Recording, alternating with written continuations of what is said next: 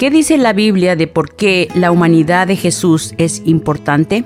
La humanidad de Jesús es igual de importante como lo es su deidad.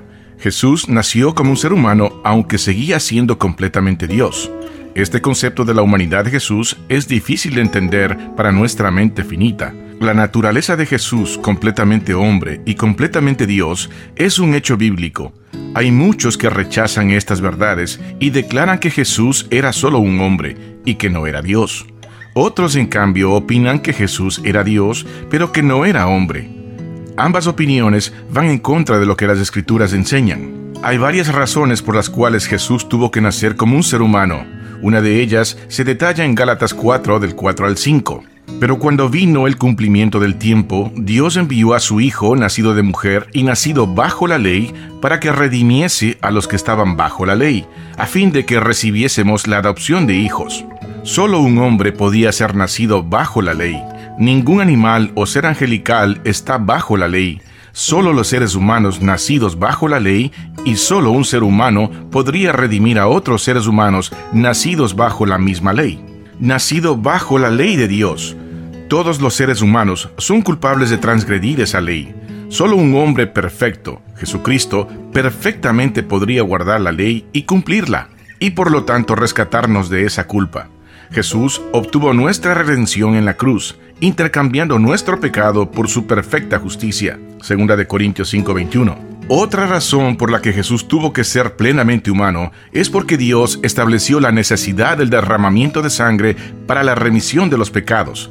Levítico 17:11 y Hebreos 9:22. La sangre de los animales, aunque fueron aceptables de manera temporal como un anuncio de la sangre del perfecto Dios hombre, era insuficiente para la remisión definitiva del pecado, porque la sangre de los toros y de los machos cabríos no puede quitar los pecados.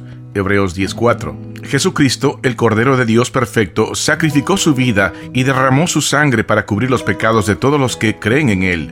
Si Él no hubiera sido hombre, esto hubiera sido imposible. Además, la humanidad de Jesús le permite relacionarse con nosotros, de una manera que los ángeles o los animales no pueden, porque no tenemos un sumo sacerdote que no pueda compadecerse de nuestras debilidades, sino uno que fue tentado en todo, según nuestra semejanza, pero sin pecado. Hebreos 4:15. Solo un ser humano podría compadecerse de nuestras debilidades y tentaciones. En su humanidad, Jesús fue sometido a toda clase de pruebas que nosotros tenemos, y por lo tanto, Él es capaz de comprendernos y de ayudarnos. Él fue tentado, perseguido, pobre, despreciado, sufrió dolor físico y soportó los dolores de la muerte más cruel y prolongada.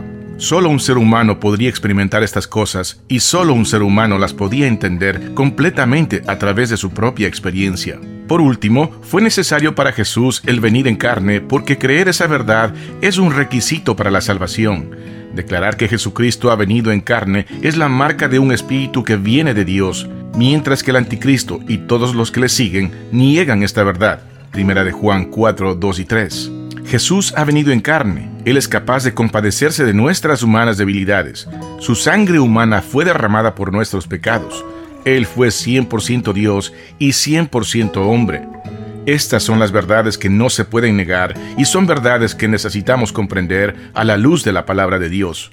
Fue necesario que Cristo fuese un ser humano completo para que tomara nuestro lugar y nos representara, cumpliendo así los requerimientos de la ley y nos librara de la ira de Dios, de la condenación del pecado, del castigo eterno y de la muerte.